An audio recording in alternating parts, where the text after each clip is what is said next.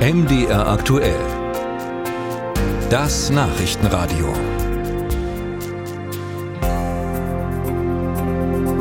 Anfang November versammelten sich Landwirte mit über 100 Traktoren und LKWs vor dem Sächsischen Landtag. Landwirtschaftsminister Wolfram Günther hatte zuvor angekündigt, dass es zu Verzögerungen kommt bei der Auszahlung von EU-Agrarprämien. Gelder, die einem Bauern je nach Flächenbesitz zustehen und die normalerweise im Dezember kommen.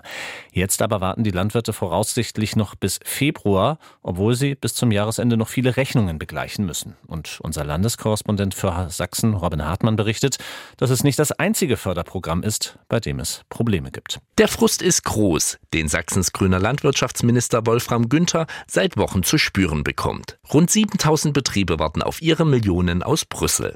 Günther begründet die Verzögerungen mit neuen, komplizierteren EU-Regelungen und Problemen bei der Umsetzung der Antragssoftware.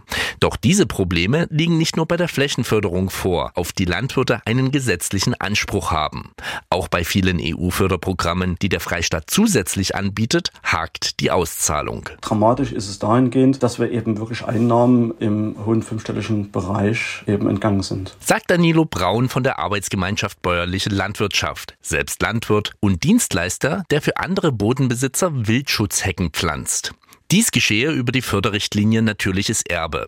Die Gelder werden über eine Plattform des Umweltministeriums beantragt. Dort ist eben das Problem, dass bis eigentlich vor zwei Wochen es überhaupt keine Beantragung für dieses Jahr möglich war. Das heißt, man kann keine Wildschutzhecken beantragen, um die zu pflanzen, auch keine Gehölzsanierung. Zum Beispiel auf Streuobstwiesen, die teilweise massiv überaltert seien, so braun.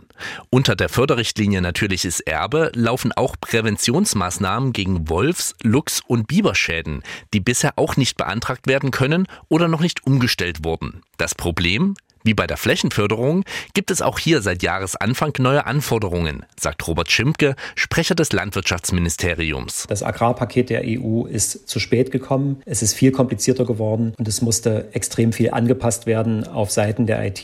Und da haben wir aber priorisiert und gesagt, was ist jetzt zu dieser Jahreszeit notwendig zu tun auf der Fläche und haben da Maßnahmen priorisiert und seit dem 6. November können da die ersten Anträge gestellt werden und da gibt es auch eine gute Zahl von Anträgen, die bereits eingegangen ist bei uns. Für Landwirt Braun ist das aber nur bedingt ein Grund zur Freude. Auch wenn jetzt viele Landwirte aufgeschobene Heckenpflanzungen nachholen wollen, wird er die Umsatzrückgänge von diesem Jahr im nächsten Jahr nicht wieder reinholen können. Wir müssen die Pflanzen von Forstbaumschulen beziehen und die sind auf diesen großen Ansturm meines Erachtens gar nicht vorbereitet. Es wird also dahingehend wieder das Problem geben, dass dann nicht genügend Pflanzgut vorhanden sein wird. Kritik am Landwirtschaftsministerium kommt auch vom Koalitionspartner CDU.